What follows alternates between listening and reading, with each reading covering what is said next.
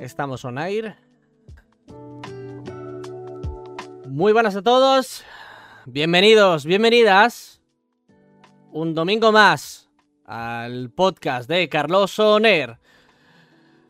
Hoy no he invitado, pero tenemos a nuestro ilustre y también ignorante host de cada día. Ya sabéis quién es, todo el mundo le conocéis. Todo el mundo le adoráis, realmente. Un fuerte aplauso para Carloso. Oli. Hola. Hola, ¿qué tal? Eh, bienvenidos un domingo más al podcast de Carloso. Eh, ya sabéis, cada domingo nos reunimos en twitch.tv barra Carloso y charlamos un poquito de qué ha pasado esta semana en el mundo de los videojuegos. Ya sabéis, somos eh, el pico de eh, todos los eh, comentaristas de la casa en la que vivo. Es decir, estoy yo solo y mi, y, mi familia y yo soy el mejor de mi familia, así que estoy muy orgulloso de ello. me han galardonado por ello varias veces, aunque vosotros no lo hayáis visto, eh, creéroslo, ¿vale?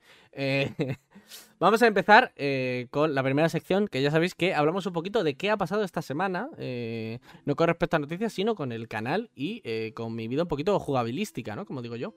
¿Qué hemos jugado esta semana? Hemos jugado Parasite Eve, ¿vale? El juego de PSX bueno, aquí hay bastante controversia en cómo se dice realmente, si se dice PSX, PS1, PS1. Bueno, el juego de PlayStation 1 que salió en el 97, eh, coetáneo con los juegos de Capcom eh, AK Resident Evil y también Dino Crisis, otro juego de la franquicia eh, perteneciente a Square Enix. Parasite Eve es un juego shooter RPG que tiene bastantes tintes de otros videojuegos de la eh, empresa Square Enix, pero además bebe bastante de survival horrors como puede ser Resident Evil o eh, cualquiera de las demás de las demás eh, franquicias que tocan bastantes palos de survival horror.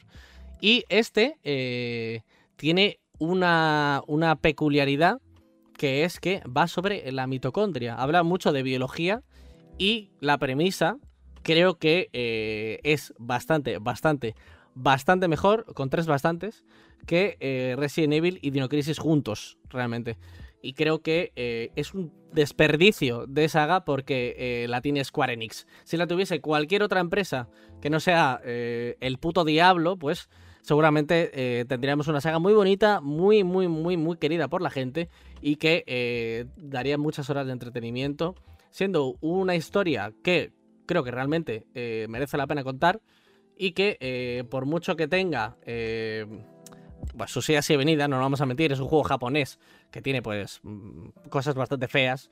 véase el clip que tengo por Twitter de policías hablando con un señor japonés y haciendo chistes bastante racistas, quitando esas cosas que son bastante graves, pero que no empañan mucho lo que viene siendo el juego en sí, pues creo que hay bastante potencial que está muy desaprovechado. Eh, siguiente juego que hemos jugado y que está eh, en uno de mis tops, posiblemente, eh, es Sifu. Sifu es un juego de peleas, un juego de acción, con el que me lo he pasado bastante, bastante bien. es un juego de peleas, creo que distante a los juegos de peleas que estamos acostumbrados tiene bastante, bastante más profundidad de la que podría pensar en un momento. Y, y realmente todavía no me lo he terminado, pero tiene bastante jugo. Eh, ha salido este año, es de los primeros juegos de este año que estoy casi seguro que me lo voy a pasar. Eh, no quiero prometer nada, pero eh, me gustaría que sí. digo en el canal porque mm, no quiero recordar, aunque es algo que es algo que me ha jodido bastante. Me he pasado Pokémon, el Arceus, y eh, no estoy muy orgulloso de ello. Eh, es más, cuando me lo pasé, dejé la Switch en la mesa y me puse a llorar. Eh, obviamente es una broma. Pero lo que sí que es para llorar es el gráfico, el sistema gráfico del juego, la verdad. Deja, por así decirlo, bastante que desear. Seguimos con Shifu, mejor, porque antes de entrar en una profunda depresión, eh, seguimos con juegos que sí que molan. Eh, estoy cerca del 70% del juego y me está encantando y me está pareciendo uno de los indies del año. Personalmente creo que eh, va a sorprender a mucha gente por la profundidad jugable que tiene el juego, valga redundancia, y la profundidad ya no solo jugable sino artística que se han currado los desarrolladores de este juego que ole, ole, ole sus cojones básicamente. ¿Qué otro juego hemos jugado? Aunque no haya sido en el canal. Los Ark, ¿vale? El simulador de colas. El simulador de pulsar la G. Para, los jugadores de Lost Ark eh, habrán entendido la referencia. Eh, literalmente, eh, Lost Ark va de, eh, va de hacer misiones y de pegarte con monstruitos, ¿vale? Si, si tuviese que simplificar ese juego sería así. Hacer misiones y matar monstruitos y de vez en cuando hacer misiones de recolección, pero bueno, es muy secundario eso. Eh, ya pasamos del. Eh, hemos pasado de eh, jugar a juegos de Kung Fu Panda versión Jackie Chan a jugar a juegos de matar pandas en la vida real, ¿vale? Lost Ark, ahora mismo la sensación del momento y se está convirtiendo en la sensación de la semana. pasando por encima de Sifu, con mucha diferencia, porque ya sabes cómo funciona esto en el mundo de los videojuegos. Si duras más de dos días, es un éxito. Porque eh, juegos como Sifu, que tiene una profundidad bastante, bastante apreciable, a los tres semanas, a los dos días, se fue a tomar por culo. Eh, algo que me dio bastante pena. Ahora está los Ark, eh, ya sabéis cómo funciona el tema de los MMOs. O te mantienes como el WoW o mueres como eh, Black Desert. Básicamente. Eh, solo hay dos opciones. Solo hay dos opciones. La vida, la vida es dura. Eh, la vida es dura de un MMO, pero más dura es la verdura de un MMO, ¿no? Es lo que se suele decir. Básicamente, si este juego consigue lo que ha conseguido el WoW y se establece como uno de los MMOs más fuertes del mercado, entonces podremos hablar. Siendo Amazon la que lo lleva, veremos, veremos cómo va. Veremos cómo va. Básicamente. Tenemos por aquí eh, el chat de Twitch, ¿vale? Eh, sabéis que estáis todos eh, invitados a comentar por el chat. Estáis todos invitados a dar la opinión de cosas que vamos hablando o vamos, mm, o vamos comentando, ¿vale? ya repito, twitch.tv barra carloso, ¿vale? Estamos en directo, yo os leo, os leo en voz alta, para que también la gente que está escuchando el podcast pueda entender el contexto, ¿vale? Y eh, por favor sí que os diría eh, que no pongáis mucho texto porque eh, esto siendo un podcast es muy complicado leer tanto texto, hablar a la vez y mantener una conversación fluida conmigo mismo. Es bastante complicado, la verdad. Igualmente se agradecen todos los comentarios a poder ser eh, de manera eh, un poquito más eh, reducida. igualmente, muchas gracias. Y sin más dilatación, creo que el mejor juego que he jugado esta semana, esta es parte de la pequeña sección que tenemos montada del principio de qué he hecho esta semana, la joyita que he jugado esta semana, diría que es Lost Ark. De verdad creo que es el juego que más me ha enganchado y que más he querido continuar de los tres que he jugado. Mira que tenía muchas ganas al Parasitive y mira que tenía muchas ganas al Sifu, pero este juego mm, me ha dado eh, verdaderas ganas de, de continuar. No por su historia o no por sus misiones, simplemente porque el loop jugable es súper entretenido. Yo tenía las expectativas muy bajas, no puedo admitir, tenía las expectativas de que era un Action RPG y es un Action RPG no me ha defraudado en ese sentido. Porque es un juego muy simple que cumple y que al final eh, no se va con mierdas de tenemos una historia súper importante, deberías seguirla. No, tú puedes omitir el 90% de las cutscenes. Literalmente te puedes saltar toda la historia. Puedes apretar la G todo el puto rato, no te enteras de nada, pero igualmente disfrutas. Y creo que es algo que eh, hay que reconocer eh, a diferencia de eh, su eh, enemigo aférrimo, que es el WoW, donde sinceramente yo no encontraba ese punto donde podía sacarle esa, puntilla más. en Lost Ark sí lo estoy encontrando. Y creo que tiene mucho potencial, pero tiene que demostrarlo. Básicamente, esa es mi opinión por ahora del Lost Ark.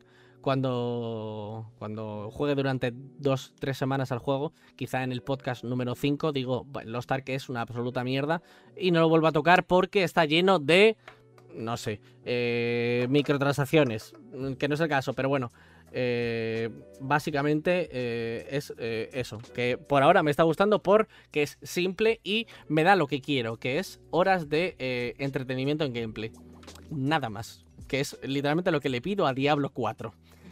Me gusta mucho Diablo 4, tenía muchas ganas de Diablo 4, por ese sí que estoy hipeado. Tengo mucha fuerza de voluntad para no tener G por muchos juegos, pero por otros soy una putita y eh, me voy a comer tremenda mierda como me comí el otro día con el Nintendo Direct.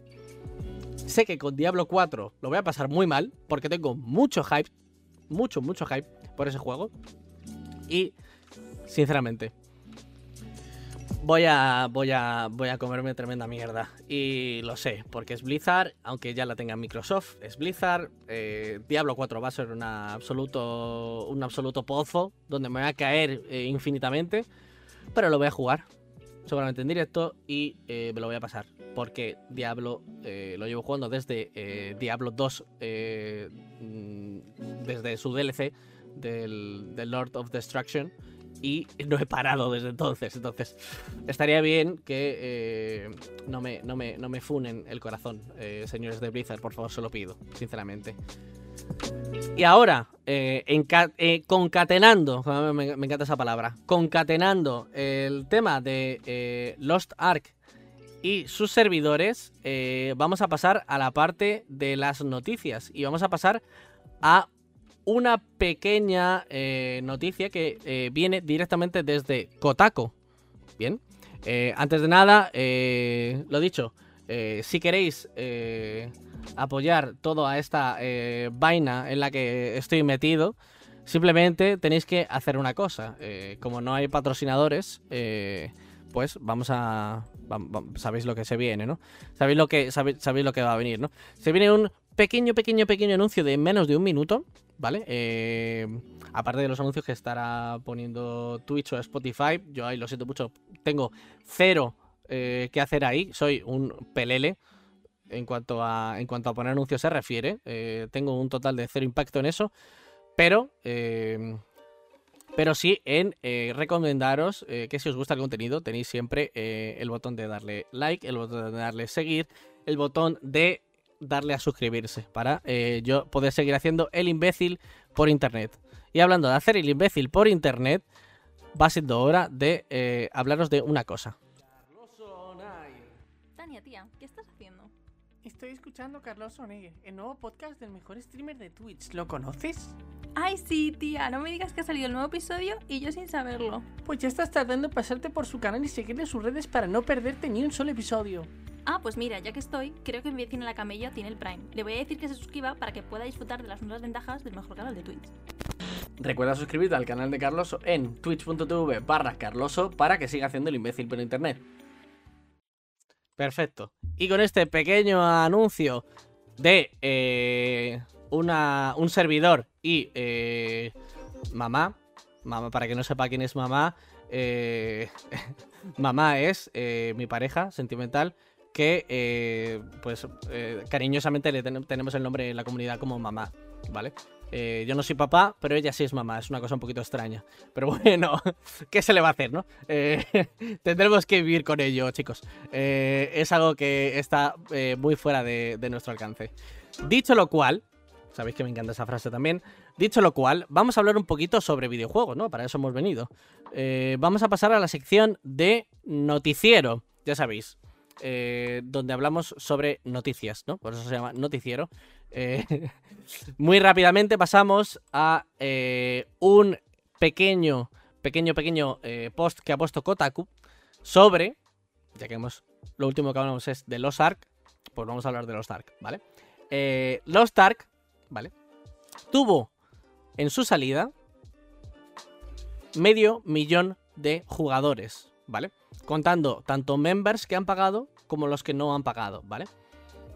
Lost Ark eh, es, eh, como ya he comentado, un MMO, ¿vale? ¿Qué implica que sea un MMO? Que los servidores van a sudar, van a sudar sangre. No es que vayan a sudar de normal, van a sudar sangre. ¿Qué pasó en la apertura de los Tark? Dijeron que iban a hacer un mantenimiento de 6 de la tarde, hora española. De, perdón, de 4 de la tarde, hora española. A 6 de la tarde, hora española. Y lo que realmente ocurrió es que eh, hasta las 12 de la noche no se abrieron los servidores de los Tark. Y no para todo el mundo. Fue eh, proceduralmente yendo de Estados Unidos a el resto de Europa, ¿vale? Eh, yo esto lo predije, no, no, no por hacerme er chulo, pero lo predije. ¿Por qué? Porque siempre ocurre esto. No es que sea algo que haya pasado solo a Amazon. No, no. Es que ocurre siempre. es que no es que sea una cosa de ahora. Es que cuando salió GTA V Online, hace ya muchos años, os lo puedo, lo puedo asegurar, hace ya muchos años, los servidores también se cayeron en su salida. Sorpresa, ¿qué pasó con Diablo 3? Los servidores también se cayeron de salida. Sorpresa, ¿Por qué os digo siempre que hay que mirar las noticias y mirar siempre hacia el futuro? Porque esto va a pasar. Esto va a pasar en el siguiente juego. Imaginaos que sale, voy a poner un ejemplo, Hello Kitty Online y es un jugador, un jugador es un juego que va a jugar un millón de personas. Porque es eh, literalmente el mejor MMO que hay en el mercado. Y además lo sabemos, es un fact esto. Hello Kitty Online es el mejor juego online que hay en el mercado el día 1 en el que salga Hello Kitty Online 2 y abran sus servidores, el primer día se van a caer los servidores porque no van a soportar la entrada masiva de jugadores. Esto eh, es algo que es una norma, es una abuse, norma de cualquier videojuego, ¿vale? Da igual la empresa que sea, chicos. Es exactamente eh, igual en todas. Tened siempre previsto este tipo de cosas por si, por alguna razón, pues en el trabajo eh, habéis pedido ese día porque queréis jugar este juego en concreto o habéis dejado de quedar con alguien por ello. De verdad, el juego no se va a mover de donde está. Podéis jugar el día siguiente. Da igual, da igual. Y obviamente va a dar igual eh, la plataforma en la que juguéis, como están diciendo muy bien por el chat. Da igual la plataforma, PC, PlayStation, Xbox, todos los servidores son compartidos y todos los servidores se van a caer. Por favor, tener en consideración que este tipo de cosas van a pasar, ¿vale? Es muy común que pasen. Y esperado un par de días, que lo podréis jugar, que eh, no va a pasar nada porque os esperéis literalmente 24 horas de vuestra vida. No, no, no, no, no se va a ir el juego a ningún lado, ¿vale? No pasa nada porque esperéis, hagáis otra cosa, juguéis otro juego que tengáis pendiente, quedéis con alguien, no pasa nada. Normalmente los juegos suelen salir el viernes, eh, ocurrió con los Tark que salió el viernes, tomaos ese viernes para otra cosa, o para jugar otro juego, o aprovechad para, yo qué sé, hacer los deberes de matemáticas, ¿vale? Que también es importante. Eh, macho, eh, que, es que suspendiste eh, la matemáticas 2 hace, hace un año, va a ser hora de que la apruebes ya, ¿vale? Ponte las pilas, bro, espabila, ¿vale? Ah, ponte ya, ponte ya con los deberes. No, pero ahora sí que, sí que es en serio. Tened siempre en mente que esto va a pasar. Porque no es ni la primera ni la segunda vez que ha pasado, ni la tercera tampoco. Y con empresas igual de grandes. Siempre tenerlo presente. Eh, este juego es hacer cola al videojuego, sí, pero también eh, tiene sus fallitos, como eh, eso que ocurrió con los servidores. Y hablando de servidores, pasamos directamente a qué ha pasado con Dark Souls. ¿vale? Porque ha pasado algo con Dark Souls. Ha habido un problema y han cerrado los servidores. Estamos encadenando temas. Han cerrado los servidores de Dark Souls 1, 2 y 3. ¿Vale? La saga entera de Dark Souls 1, 2 y 3 en PC. Concretamente en PC. ¿Por qué? ¿Qué ha pasado? ¿Vale? Aquí ha habido un tema, ¿verdad? Porque una, empresa no cierra una saga entera de servidores porque sí. Vale. Ha habido un problema con un hacker, ¿vale? Bueno, pues con, una apertura realmente y la han descubierto relativamente rápido, relativamente rápido, repito, eh, en la que la gente podría introducir código en tu PC, es decir, podía modificar código eh, de, de, base de datos de tu PC para así, por ejemplo, poder ver qué tarjeta de crédito utilizas en Amazon o en AliExpress. Básicamente. Entonces, eh, introducir código en tu PC significa que eh, tiene datos de cualquier programa que utilices en tu PC, ¿vale? Además de que eh, puede literalmente apagarte el PC cuando quieras, hacerte dedos, cualquier tipo de cosa, ¿vale? esto es algo que, obviamente, chaparon lo más rápido posible y se ha visto que ese leak de... Ese leak de, de, de entrada que generaba el entrar en los servidores de Dark Souls pasa tanto en el 1 como en el 2 o en el 3. Así que jugadores de Dark Souls Online, los, los PvPeros, que la mayoría estáis en Dark Souls 2, ya sabéis que hasta la salida de Elden Ring no vais a poder jugar online. Ahí está el principal problema. Que no van a arreglar esto hasta que, eh, hasta que salga Elden Ring. Y yo supongo que harán una barrida completa y eh, en Elden Ring hayan solucionado el problema de los servidores y abran todos a la vez. Vale. Muy probable muy probable, porque ya sabemos cómo funciona eh, From Software con temas de PC. Repito, la, noticia anterior debería servirnos para este tipo de cosas. Quizá en el día 1 de Elden Ring los servidores no funcionen muy bien. Os lo aviso ya, ¿vale? Por si acaso alguien con la noticia anterior y con esta no se están tardando muy bien. Yo creo que ya estoy dejando un mensaje bastante claro. A lo mejor eh, el día 1 los servidores de Elden Ring no funcionan lo suficientemente bien como para que todo el mundo que está jugando, que seguramente sea mm, no medio millón, pero cerca va a estar, eh, yo diría que 250.000 mm, personas eh, van a jugar eh, en España, diría. Eh, diría que se, estiman que 250.000 personas van a comprarlo en España. Y bueno, ya el resto del mundo, yo creo que al millón sí que llegan. Millón, millón y algo. Tenedlo en cuenta, por favor. No va. No, va. No va, no va a ir bien. ¿Vale? No va a ir bien. Lo que a mí me sorprende es que el señor Monizaki, ¿vale? Sabéis que eh, es el meme de no decirlo bien. El señor Monizaki no puede hacer dos cosas a la vez. No puede sacar el del ring y además arreglar los servidores. Pero el pedazo de cabrón te pone dos bosses en el mismo mapa, en el mismo cubículo, para que te pegues dos contra uno contra ellos y nadie dice nada. O sea, él no puede arreglar dos cosas a la vez, no puede enfrentarse a dos cosas a la vez, pero tú sí. Tú en el Dark Souls que eres una pedazo de mierda con una espada y un escudo, tú dale. Dale ahí con el señor este de la lanza y el del martillo. Que puedes, bro. Tú hazme caso. Pero, pero Miyazaki no. Bueno, quizá, eh, quizá un movimiento un poco hipócrita por parte de Miyazaki. Eh, yo eh, iría a Fran Software a mm, cagarle en la puerta, diría yo, la verdad. Esta simplemente es mi opinión. Eh, si vais, me whatsappeáis porque me interesa. Y, eh, y vamos hablando, obviamente. Todo esto tomadlo como una broma, por favor, no vayáis a nadie ni a nada de nadie a cagaros en nada, por favor. Muchas gracias. Eh, muchas gracias también de mi parte. está bien no cagarse en, nada de nadie. Dicho lo cual, pequeño, pequeña pausita para esto y beber, ¿vale? Recuerden beber agua, por favor, porque es algo también importante. Básicamente, tu, cuerpo es el 70% del agua, entonces dale un poquito de agua a tu cuerpo también.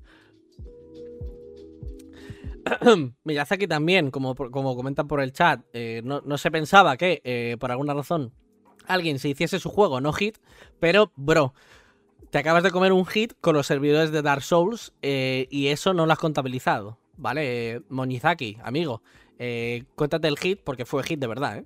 Lo de, lo de los servidores fue hit de que casi te demandan, ¿eh?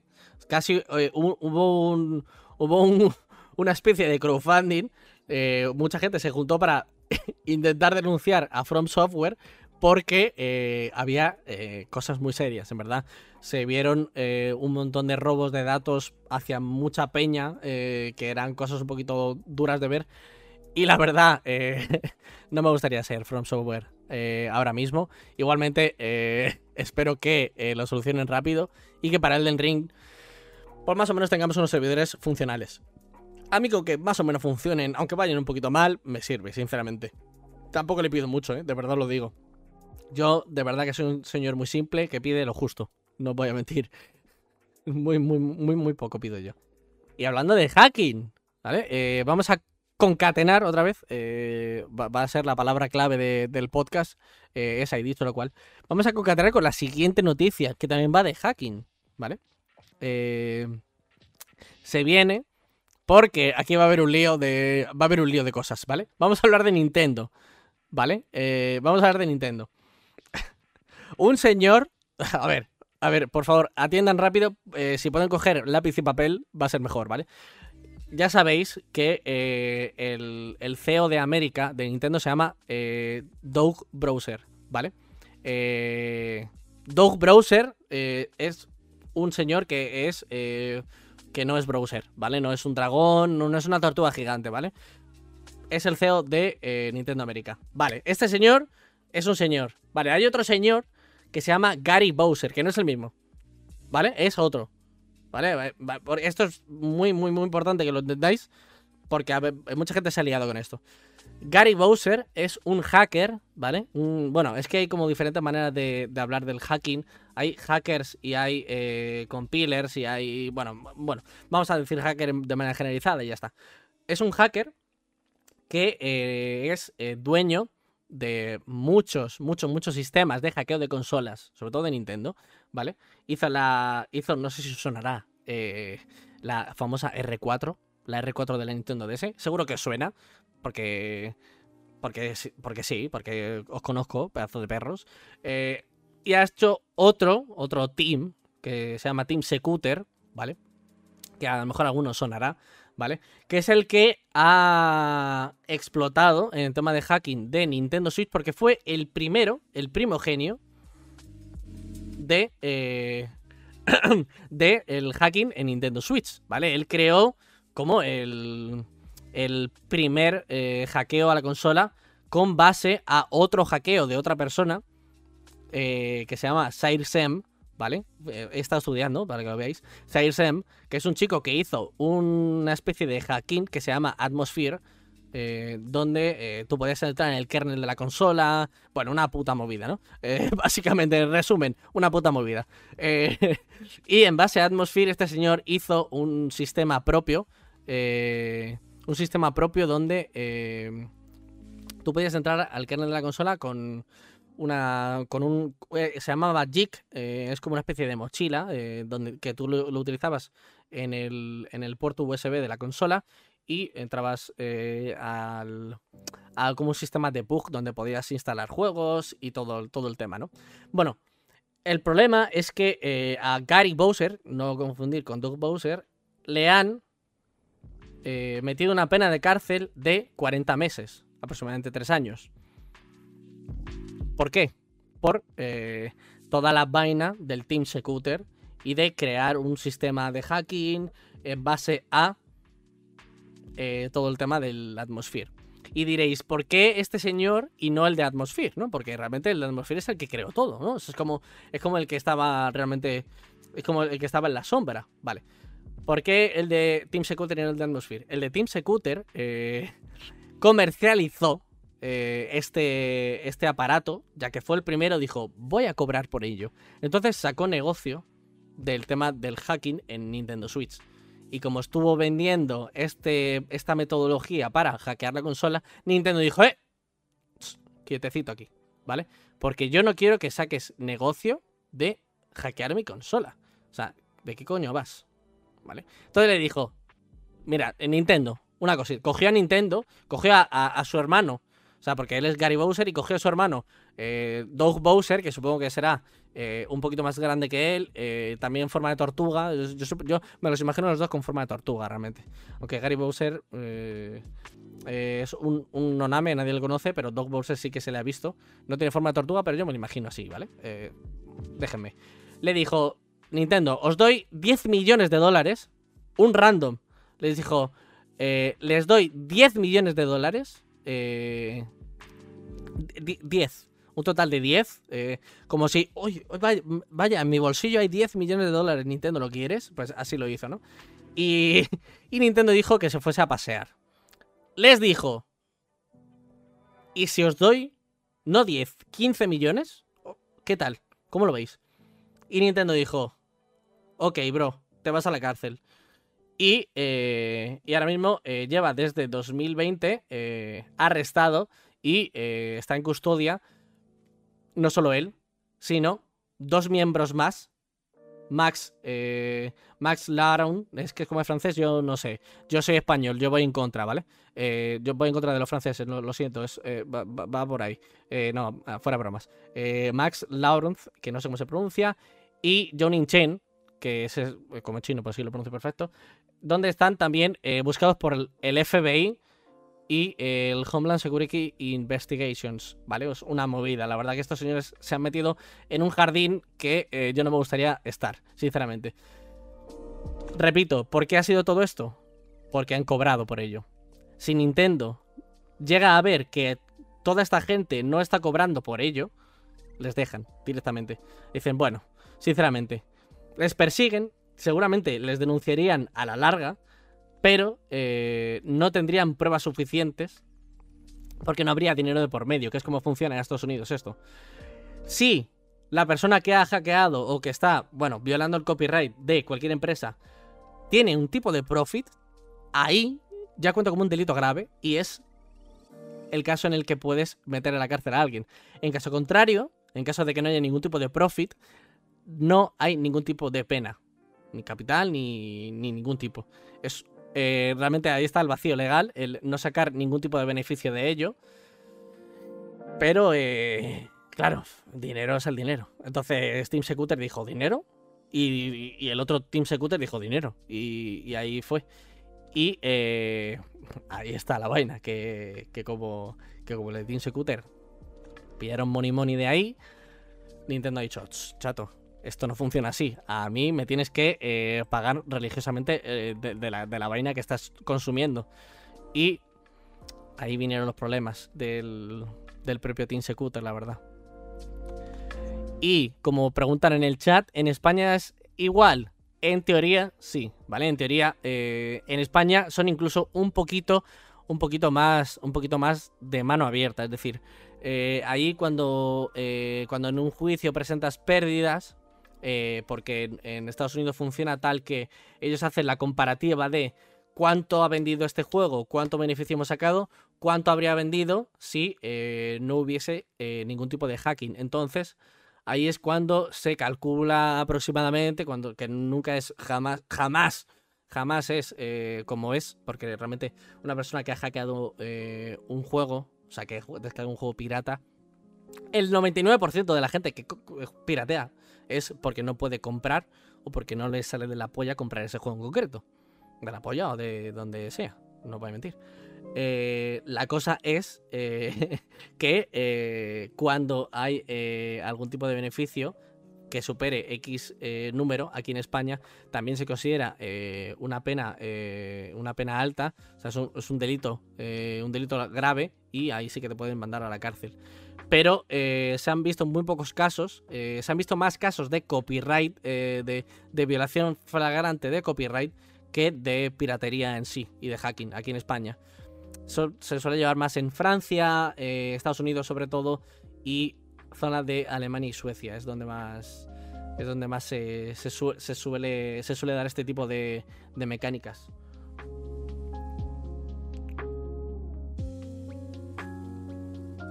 Pero ya os digo, y con esto finalizamos el tema del hacking, que muchos jueces han visto que realmente la persona que estaba pirateando no iba a ser una compra potencial. Como no iba a ser una compra potencial, el beneficio era cero. Es decir, eh, una persona que por alguna razón se ha descargado mil discos de eh, Paquito el Chocolatero, realmente eh, se ha visto que él no iba a comprar mil discos de Paquito Chocolatero. Porque eh, eran cantidades exorbitantes de eh, productos descargados que han dicho nadie es capaz de invertir tanto dinero en todo esto que se ha descargado ese señor. Eran listas interminables de miles de juegos, miles de películas. Realmente era imposible que una persona pudiese comprar eso. Entonces, al final, eh, había multas, había algún tipo de defenestración aparte de, Aparte de eso, no le permitían utilizar eh, según qué webs, ese tipo de cosas. Pero bueno, eh, realmente se ha visto que mm, la piratería no es algo con lo que puedas pelear, es ponerle vallas al campo y encima, legalmente, eh, no, no, no estás al mismo nivel. Porque la legalidad va muy atrasado eh, en, respecto a la tecnología en la que a día de hoy estamos sumidos. Y eso es una cosa que pasa aquí en China y en Estados Unidos. Básicamente. Básicamente. Como dice muy bien en el chat, eh, como no es una compra potencial por falta de recursos, abolimos la pena, básicamente. Hablando de cosas que dan pena. eh, no, es una broma porque realmente eh, de lo que vamos a hablar de ahora creo que dio bastante, bastante juego. Que es el directo de Nintendo que fue hace un par de días. Fue hace nada. Bien. Eh, tuvimos eh, unos auténticos bombazos a la hora de. A la hora de eh, presentación de juegos. Realmente tuvimos muchos. muchos están viendo ahora en pantalla en Twitch, twitch.tv barra Carloso. Tenemos, así a grosso modo, ¿vale? Vamos a hacer una, un pequeño repasito porque realmente esto es bastante importante eh, en cuanto a en cuanto a noticias de la semana. Porque Nintendo se sacó la polla, realmente. Nintendo eh, pasó, sacó su miembro, eh, sacó su miembro japonés y eh, lo pasó por encima del teclado eh, de todos nosotros. Realmente presentó juegos para todo el mundo, que eso es algo que creo que no habían hecho en anteriores directos y creo que ahora sí que lo han, lo han conseguido. En orden de importancia, eh, por lo menos personal, obviamente, diré que el que más ganas tengo que salga es el Kirby, el Corby, el, señor eh, VLC, el, Kirby VLC. eh, quiero que salga ya, la verdad, a poder ser. eh, tenemos el de ring de, a la vuelta de la esquina, pero es que el Kirby me urge un poquito, ¿sabéis? Es después de mi cumpleaños, además, le tengo muchas ganas. Le tengo muchísimas ganas. Hacía falta, personalmente, Kirby Lovers, como yo, hacía falta un juego de Kirby que diese un puñetazo en la mesa como ha hecho el Mario Odyssey. Y lo tenemos. Creo que lo tenemos. No lo he probado, obviamente. eh, creo que lo tenemos. Eh, Kirby The Forgotten Land eh, es un... bueno, diría una acción RPG, pero realmente es muy jodido de decir. Es un juego de plataformas con toques de acción, vamos a ponerlo así. Que se... Que se... se formaliza un poquito con nuevas, nuevas mecánicas. Sí, correcto. eh, Kirby tiene nuevas mecánicas. Eso es una cosa que yo flipé. Eh, cuando vimos el directo en el canal, yo estaba dando volteretas. Estaba dando volteretas porque no entendía cómo Kirby había dado esta vuelta de tuercas a el sistema de transformaciones. Ahora, para el que no lo sepa, Kirby se puede transformar en objetos inanimados. Es decir, puede coger un coche y transformarse en un Kirby. O sea, car de coche y Kirby, eh, Kirby, ¿vale? Eh, el cono del VLC, una bombilla. Bueno, literalmente eh, eh, Kirby se ha convertido en un devorador de mundos, un devorador de planetas. Y, creo que le ha dado una vuelta al- a la franquicia que yo creo que no van a poder echar atrás porque le va a gustar a todo el mundo, sinceramente. Está ambientado en un mundo postapocalíptico, cosa que no entiendo muy bien porque es la primera vez que veo a Kirby en un mundo postapocalíptico. A lo mejor narrativamente tiene sentido, lo dudo mucho, lo dudo muchísimo porque es Kirby, entonces tampoco yo me imagino a Kirby en un mundo de fantasía. No me imagino en un, no sé, ha caído un meteorito y de repente sale Kirby, no sé, sinceramente. No sé qué va a ocurrir, lo veremos. Eh, a mí eh, me haría mucha gracia que, como dice en el chat, se convirtiese en un furro real, o sea, en un lobito, como hizo Sonic. Creo que sería una muy buena evolución. Eh, le tengo muchas ganas, la verdad. Eh, le tengo muchas ganas y se puede jugar en cooperativo, así que lo jugaremos con mamá. Le tengo, de verdad, de verdad, de verdad, creo que va a ser el lanzamiento de Nintendo de este año. De verdad lo digo. Bueno, mentira, eh, porque está Zelda de por medio. Entonces, quizá puede ser el top 3 de este año. Eh, si se lo monta bien, puede ser el top 3 de este año. Está Zelda de por medio, así que lo dudo mucho. Pero puede ser el top 3 de este año si lo hacen muy bien. Y si de verdad lo hacen divertido como parece que lo van a hacer. Seguimos con franquicias eh, de muchos años. eh, que llevan muchos años, muchos años, muchos años. Fire Emblem, ¿vale? Fire, de Fire Emblem eh, había muchas, muchas, mm, muchos rumores de que podía salir un Three Houses 2. eh, pero optaron por la estética la- el género Musou de, de Fire Emblem, que no había hasta entonces, pero que sí que, que sí que han sacado por fin, porque mucha gente de mucha gente de, que le gusta la franquicia le, encantan los Musou y justo pues eh, han dado lo que lo que la gente quería. Sinceramente, el juego se ve bastante pobre. Eh, estéticamente es eh, Fire Emblem, que no está mal, pero en FPS va bastante mal. Mm, Jamás lo entenderé. Es un Musou. Entiendo que hay muchas partículas, hay muchos, eh, muchos objetos. Hay, eh, en cuanto a objetos me refiero a personas, ¿vale? Personas y todo tipo de cosas en 3D. La consola está eh, en su mitad de vida, pero joder, también hay que darle una vuelta a, a ese tipo de cosas, ¿eh? Va muy mal. El juego va muy mal, en, en- en el, en el trailer iba muy mal y no me imagino jugando. Es una pena, pero quizá yo no habría sacado este juego, sinceramente. Eh, creo que no aporta mucho a la saga, a mucha gente le gusta los Musou, eh, pero creo que tampoco aporta muchísimo a la saga. Espero que eh, a la gente que le guste Fire Emblem mm, le acabe, le acabe, le acabe enamorando esta saga, este tipo de juegos, perdón, este género. Pero bueno, yo no le vi nada, na- ni nada interesante, ni nada bien finiquitado, sinceramente. Y me da pena, porque para los que os gusta Fire Emblem, sois su- sus putillas y os encanta con todas las cosas que salen. Espero que esto también. Dicho lo cual, eh, hay muchas más cosas.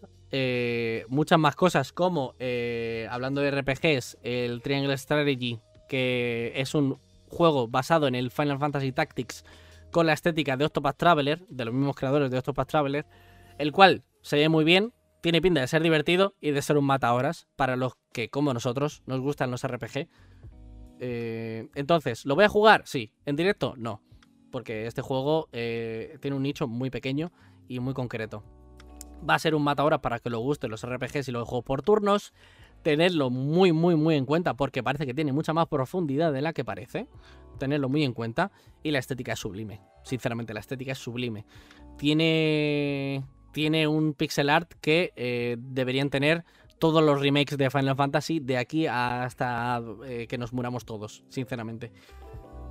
Veremos si, eh, por lo que he oído, el carácter jugable es muy profundo y la trama parece que es interesante.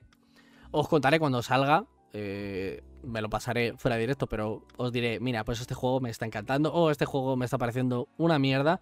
Y para esto juego al Final Fantasy Tactics. Espero que no, sinceramente. Pero también ha habido otros RPGs, ¿vale? Eh, ha habido otros lanzamientos como eh, Chrono Cross, ¿vale? El, remake que han hecho, bueno, el remake, un remaster de Chrono Cross que han hecho para la Nintendo Switch. eh, el Li- Live Alive, que es un juego que no llegó a Europa ni a Estados Unidos, se quedó en Japón. Es otra revisión. Eh, Mother ha venido a Nintendo, a Nintendo Switch Online, ¿vale? Solo para los suscriptores de Nintendo Switch Online. Y también ha venido a esta consola Hecho Editore, mm, que a nadie le importa realmente. Y si no lo habéis jugado, jugadlo en PC, por favor. Ha venido Clonoa, que es tremendo juego de plataformas que tiene más años que la Tiña, pero que es una auténtica pasada. No Man's Sky, que a mí me pareció eh, que sobraba. Pero bueno, ahí lo tenéis, eh, por si queréis jugarlo a 2 FPS y a 420. Y eh, algunos juegos más de, de la saga Mario, ¿vale? Eh, como pueden ser el eh, Mario and Rabbids y Mario Strikers, ¿vale? El juego de Furbo de Mario. Todo el mundo estaba esperando este puto juego porque la Nintendo Wii era un puntazo. Era un juego arcade súper divertido. Era un fútbol fantasía muy extraño, pero que era muy adictivo. Que además tenía un modo historia que era interesante porque había mucha progresión dentro del juego. Y que podías jugar con tus colegas. Además, han implementado que la Nintendo Switch pueda jugar con 8 personas en la misma consola. A mí me parece eso una puta locura. Y lo han conseguido. Mario Furbo va a ser un bombazo. Te lo digo en serio. Pero más bombazo. Porque esto es algo que pegó también el boom en el Nintendo Direct, aparte del Mario Strikers, en Nintendo Switch Sports, ¿vale? Que esto fue una sorpresa para mucha gente. Muchísima gente. Se estaba rumoreando, pero es una sorpresa para mucha gente. Y por fin lo han sacado. Es algo que llevamos esperando absolutamente todos, porque no hay una persona que no se esperase este juego, la verdad. Literalmente no hay una persona que no se esperase este juego. O sea, si tienes una Nintendo Switch y no te esperas este juego, es que no has jugado a la Wii o algo muy raro, porque literalmente todo el mundo tenía este juego en la Wii. Y, por suerte, han cumplido. Han cumplido. Eh, han cumplido con que eh, puedas eh, jugar al tenis, al básquet, al fútbol, a, fútbol otra vez, sí, nadie va a jugar a fútbol aquí, pero bueno, al voleibol, es que hay un montón de juegos, hay un montón de juegos y es una cosa muy bonita. Y también supongo que habrá el sistema de jugar 8 personas en la misma consola. Es más, yo voy a explicar, porque hay gente que está preguntándolo por el chat, os voy a explicar cómo funciona esto. Tú puedes conectar un total de 8 mandos a la Nintendo Switch, ¿vale?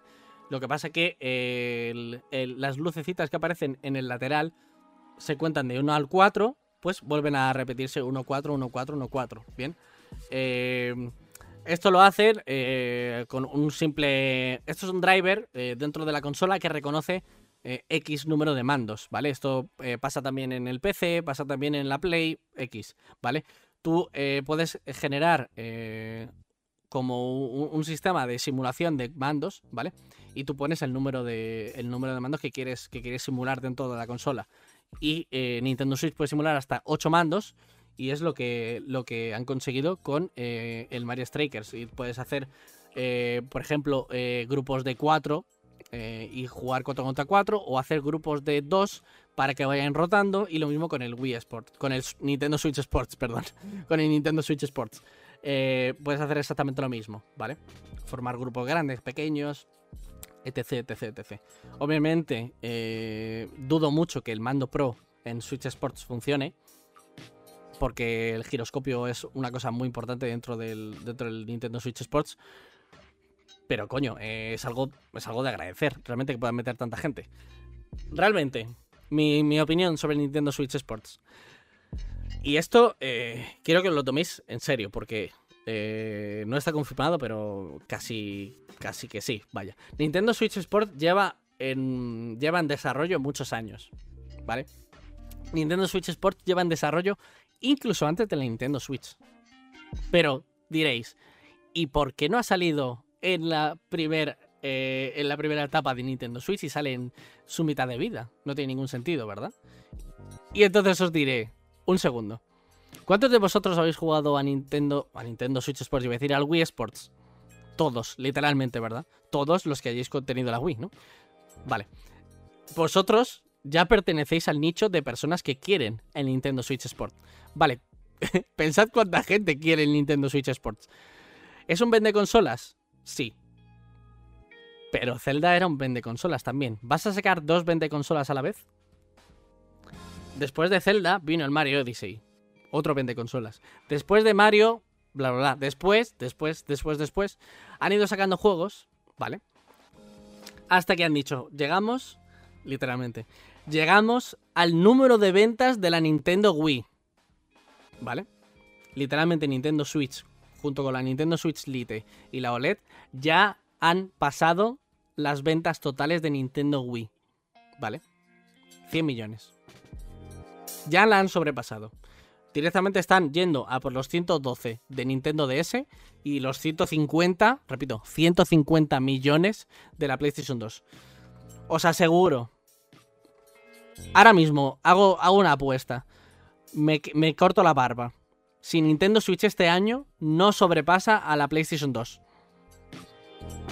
La consola de Nintendo Switch es la consola más vendida de este año sobrepasando mm, PlayStation 5 y Xbox juntas y no por stock, os lo digo ya, no por stock, porque sí, porque es Nintendo Switch y la Nintendo Switch es literalmente eh, una impresora de, dinero. Es todo lo que toca Nintendo Switch lo convierte en oro. Y la consola en sí ya es oro. Y este año, junto con el Nintendo Switch Sports, el Mario Strikers, el Zelda y el Metroid, bueno, que el Metroid no es lo más vendido, pero bueno, ya os digo yo que el Nintendo Switch Sports va a pegar el puntazo a la consola. Estoy casi seguro de que se va a colocar muy cerquita de las ventas del Mario Kart. La venta de Mario Kart son casi 50 millones de copias, ¿vale? Lo digo otra vez por si no. casi 50 millones de copias, ¿vale? Es una puta pasada. Es una puta pasada, ¿vale? Es lo del Mario Kart es una puta pasada. Y aquí viene, aquí viene eh, el anuncio del puto DLC del Mario Kart 8, que aquí ya me calenté, Li- literalmente me calenté, ¿vale? Os explico. Y ya esto es lo último que voy a hablar del Nintendo Switch eh, Directo Online. Ya no sé ni lo que digo. Nintendo dijo, vamos a ver. Tenemos el juego más vendido. Literalmente, más vendido de hace dos años. Que es el Mario Kart, ¿vale? Eh, vamos a tener que hacer algo con eh, Mario Kart 9, ¿verdad? Y entonces dijo, "Ni- señ- señor Nintendo, dijo, eh, ¿cómo que vamos a tener que hacer un Mario Kart 9? ¿Que vamos a invertir más dinero en hacer un juego nuevo? No, no, no. No, no, bro. Así no funcionan las cosas. Vamos a milquear esta vaca de 45 millones de copias y vamos a hacer más contenido para ello, obviamente. Entonces, en vez de tener un juego nuevo en 5 años, lo que tenemos son refritos de circuitos anteriores. Es decir, ahora mismo, si te compras eh, la suscripción de Nintendo Switch Online y pagas un pequeño plus, tienes el DLC de Animal Crossing, eh, New Horizons, y además los DLCs del Mario Kart mm, 8, iba a decir 9, casi, ya me gustaría. Y diréis, pero también puedes pagar aparte, ¿no? Y entonces yo diré, no. Nintendo no quiere que pagues aparte, porque Nintendo quiere que, igual que Xbox, entres en su sistema de mercado. Entres en su burbuja para que te quedes en su burbuja y mensualmente les des dinerito. Y esto a los accionistas les pone cachondísimo. Los accionistas ver que van subiendo numeritos hacia arriba en tema de gente que te está pagando, buf. A los accionistas se les pone eh, se les pone la tráquea, vamos, como una paja. Como una pajita. Una paja no, como una pajita. Porque dicen, madre mía, estoy viendo dinero caer y, y no me estoy ni enterando. O sea, no- no puedo cogerlo todo a la vez, señor Nintendo. Y señor Nintendo lo sabe. Y señor Nintendo quiere que pagues el online.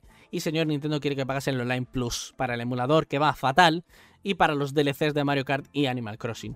Porque Animal Crossing es el segundo juego de Nintendo que más ha vendido y Mario Kart el primero.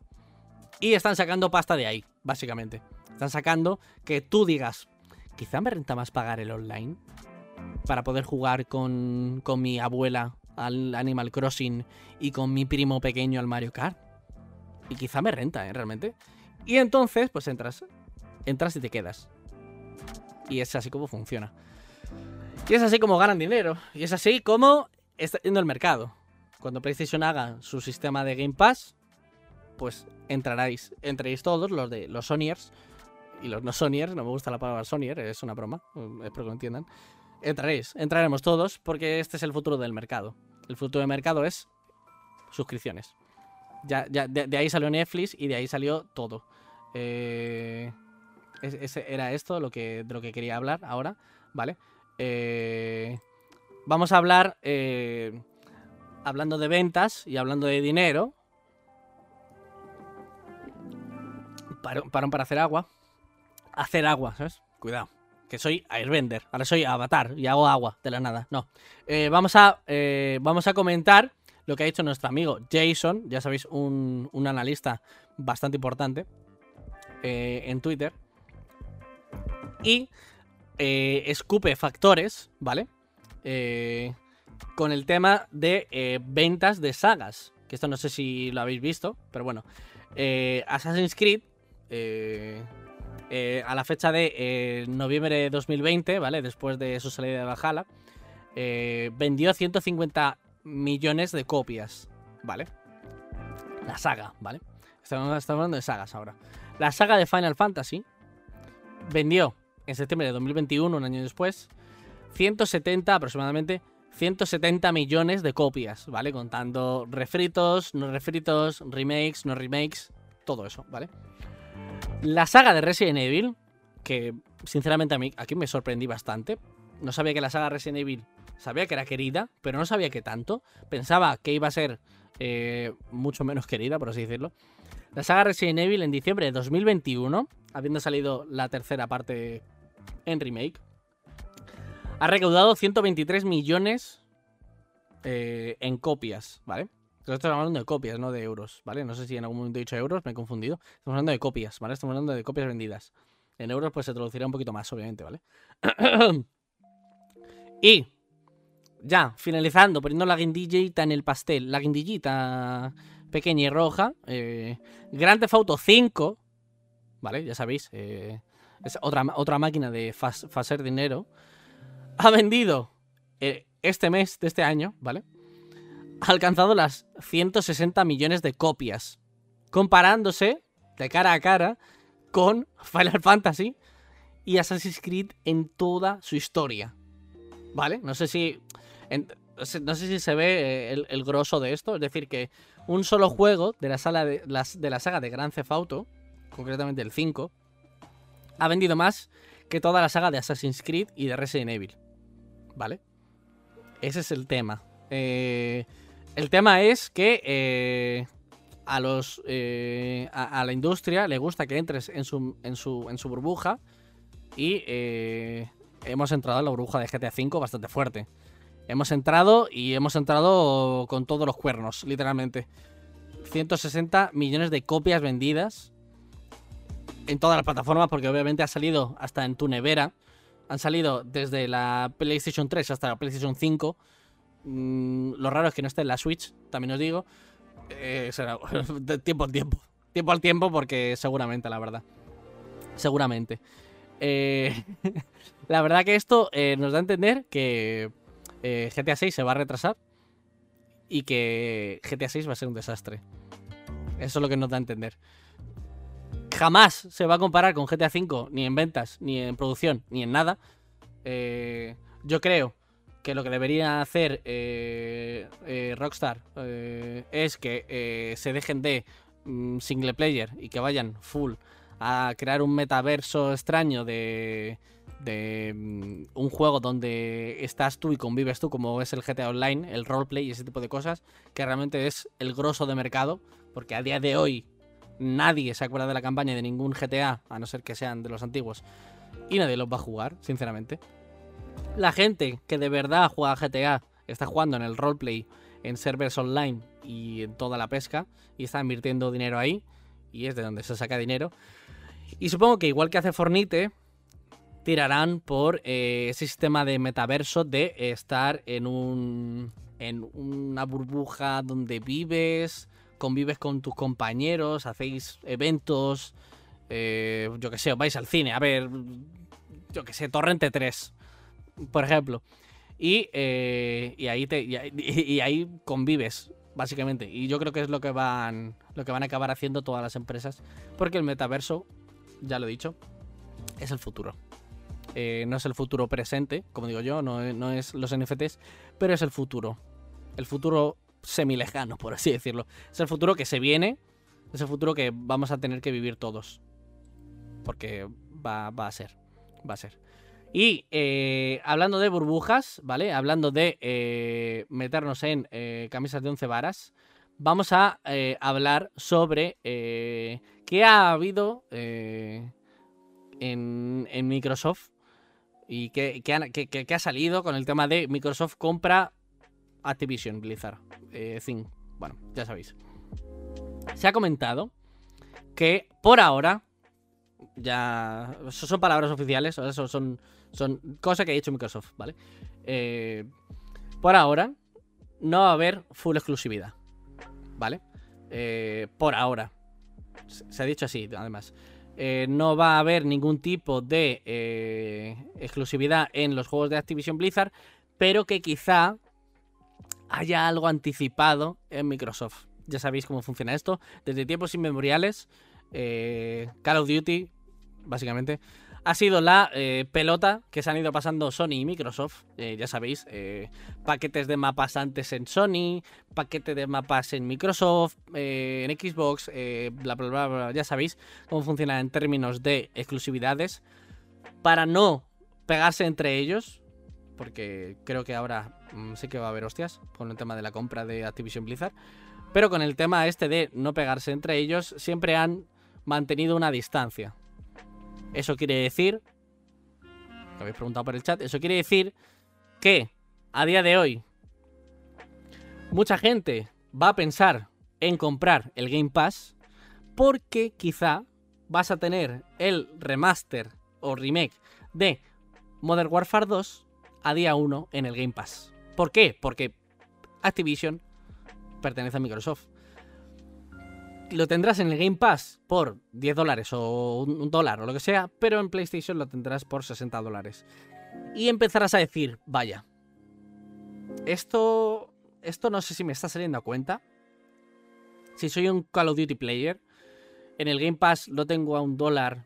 Dólar. Siempre te pongo un ejemplo de un dólar, pero es la oferta esta, ya sabéis, la famosa oferta. Eh, por 10 dólares. Y en Play lo tengo por 60, 50. Mm, que haya un mapa más en Play, no sé si me va a compensar mucho.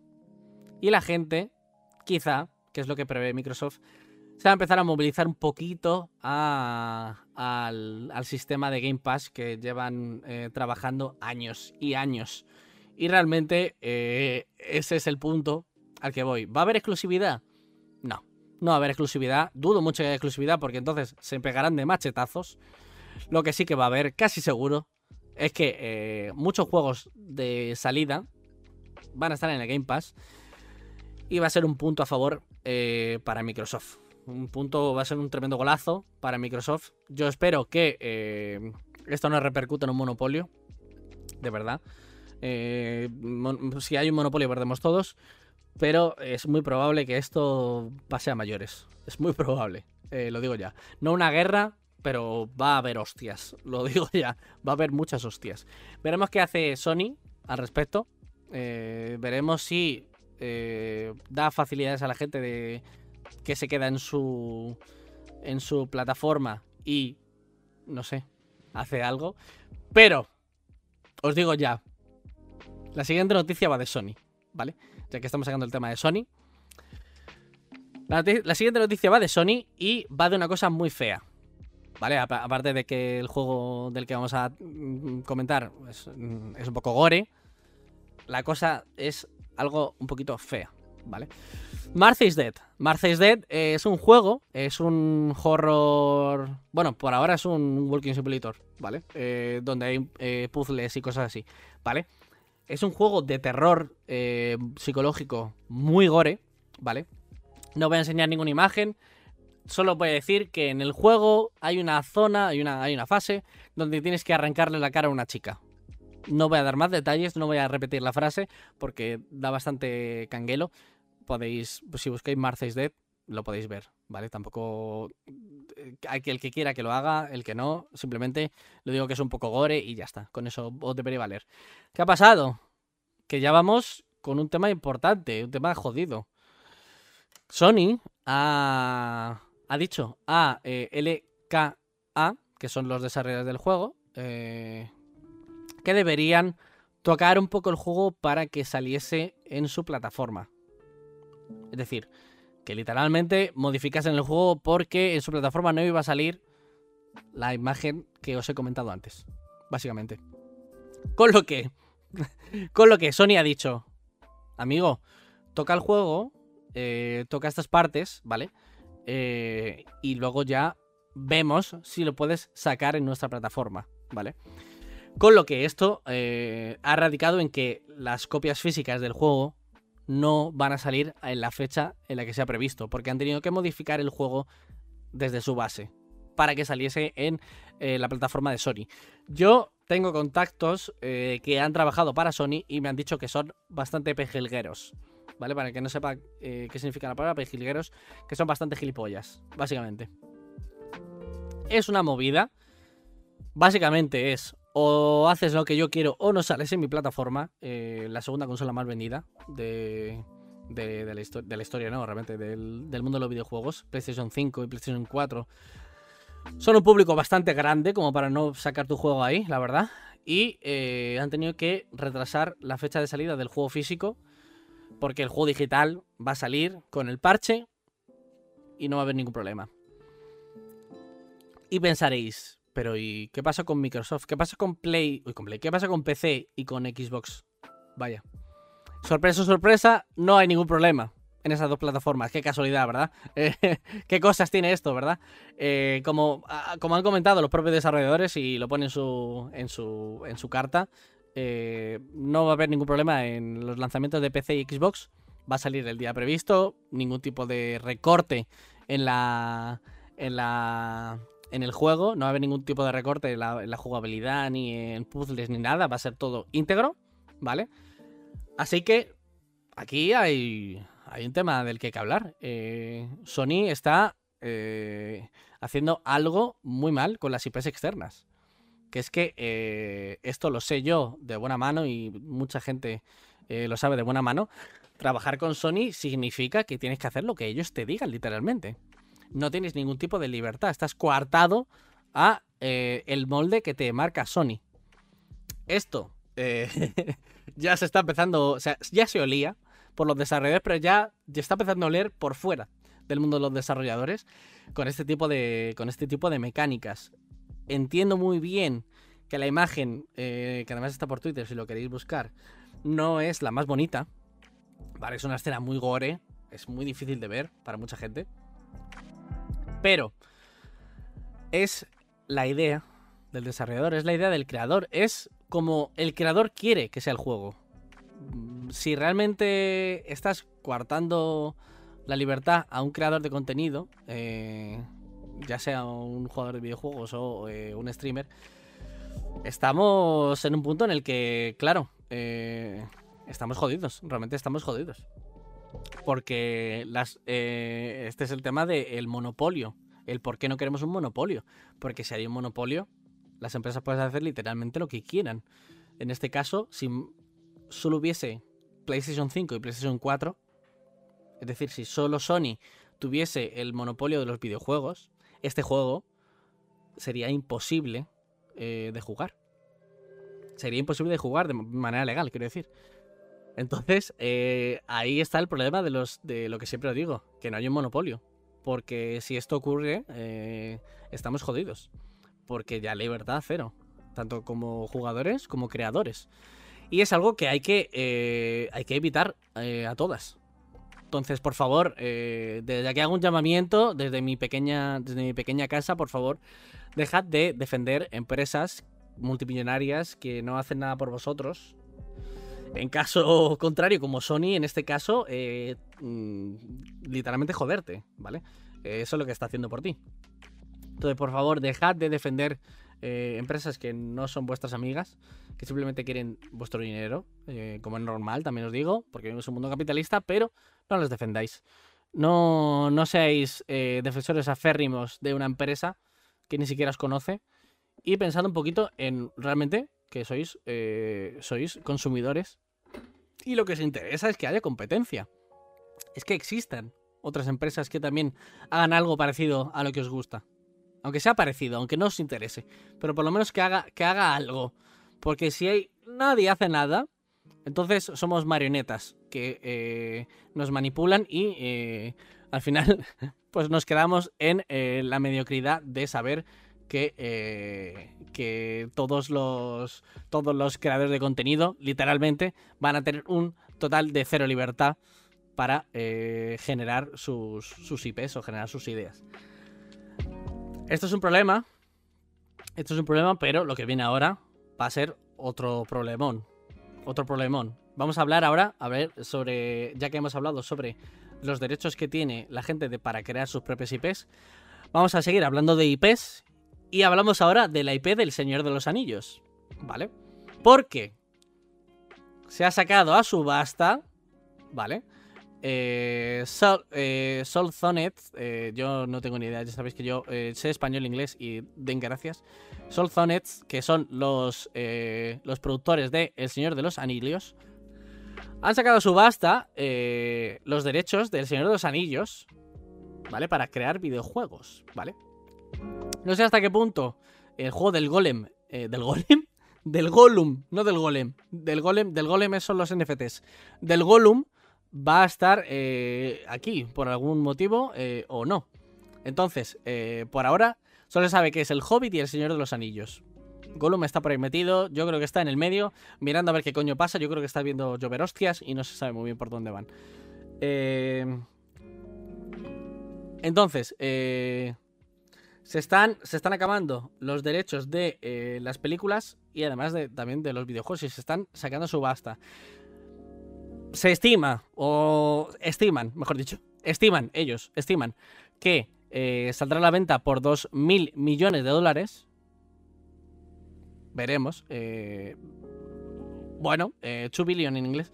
Eh, para, que, para que sea de Houston, Alabama. Eh, veremos a ver dónde, dónde encarrila todo esto. Yo no sé dónde va a ir, sinceramente. Pero cuidado, porque si Amazon está haciendo la serie de eh, El Señor de los Anillos, ¿vale? Bueno, es una serie basada en el Señor, no es que sea del Señor de los Anillos, es una serie basada en el Señor de los Anillos. Quizá Amazon se replante, se replante comprarse, eh, comprarse también la, los derechos de los videojuegos. Y entonces iremos todos a la mierda. Porque sacarán un MMO del Señor de los Anillos y no sacarán un juego tan guapo, tan, tan puto guapo, como es El Retorno del Rey en PlayStation 2, que es un clasicazo que a todo el mundo le gustó. Porque es un juego que todo el mundo eh, quería. Para aquel entonces es una. eh, Para el que no lo sepa, es una acción RPG. Donde llevabas al grupo de los cuatro. Ya sea. Ya, ya sabéis quiénes son: el humano, el enano, el elfo y el hobbit. Ya sabéis. eh, perdón, el hobbit no, el hobbit está por otro lado. El mago, ¿vale? En el juego está Gandalf, Aragorn, Legolas y eh, Gimli. O sea, están los cuatro. Y tú puedes elegir a cualquiera de los cuatro, ¿no? Y eh, era un juego cooperativo muy divertido. Pero el de PlayStation 2 es muy añejo. Se disfrutaba mucho. También disfruté bastante el juego del Hobbit en PlayStation 2. Para mí, para mí es un auténtico juegazo. Mucha gente no le gustó, pero para mí es una adaptación bastante bien hecha de la, de la saga del Hobbit. Eh, a mí personalmente me encantó.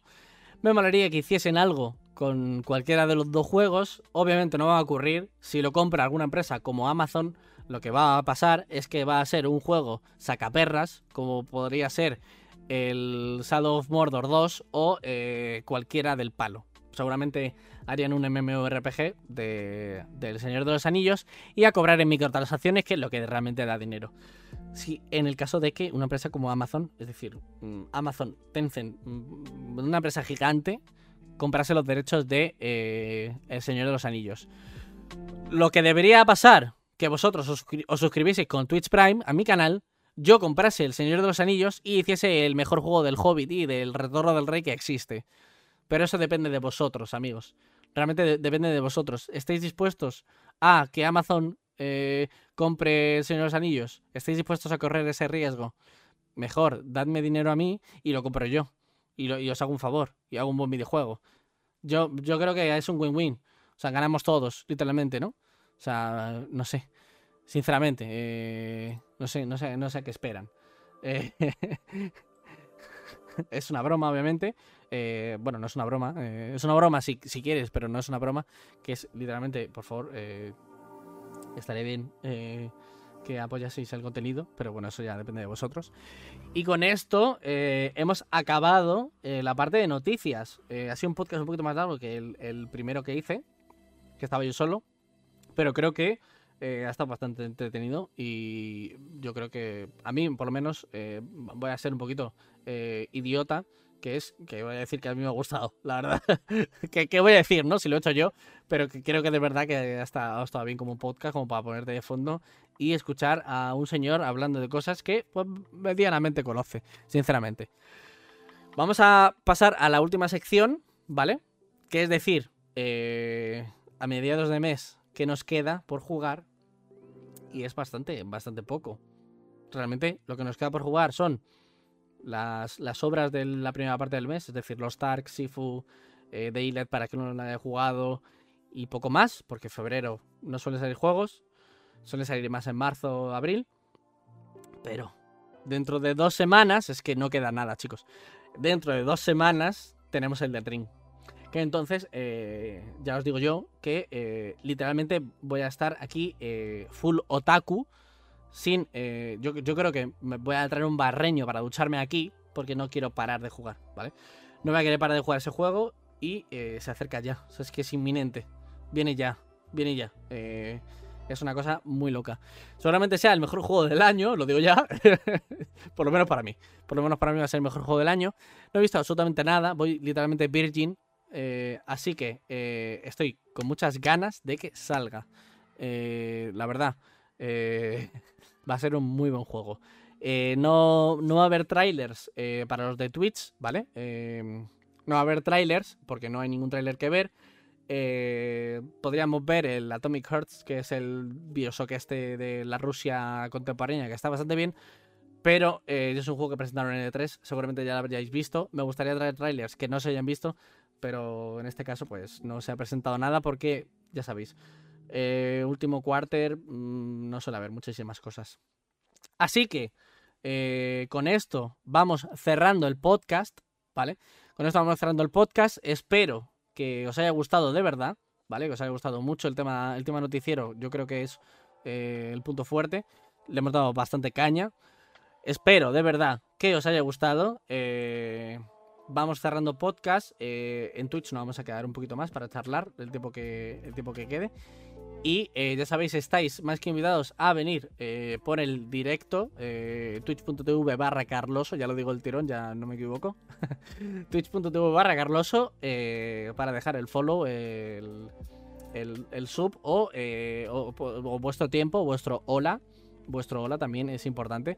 Ya sabéis que aquí, eh, aunque parezca mentira, me pongo color cuando me miras. No, aunque parezca mentira, eh, yo también leo el chat, aunque no sea eh, lo más interactivo del mundo, pero yo siempre os leo. ¿Vale? Siempre tengo un ojo en el chat y no en el culo, personalmente. Con esto y un bizcocho, el domingo que viene habrá invitado, ¿vale? Eh, espero que. Espero que pueda, sinceramente, porque no lo he confirmado todavía. Soy un poquito desastre y mira que se lo he dicho, pero bueno. Eh, eh, nos vemos eh, para los oyentes en el domingo que viene. Un abrazo a todos. Que tengáis una muy buena semana y que juguéis mucho. Un abrazo muy fuerte y nos vemos en la próxima. Tania, tía, ¿qué estás haciendo? Estoy escuchando Carlos Onegue, el nuevo podcast del mejor streamer de Twitch. ¿Lo conoces? Ay, sí, tía, no me digas que ha salido el nuevo episodio y yo sin saberlo. Pues ya estás tardando en pasarte por su canal y seguirle sus redes para no perderte ni un solo episodio. Ah, pues mira, ya que estoy, creo que en Vecina la Camella tiene el Prime. Le voy a decir que se suscriba para que pueda disfrutar de las nuevas ventajas del mejor canal de Twitch. Recuerda suscribirte al canal de Carloso en twitch.tv barra Carloso para que siga haciendo el imbécil por internet.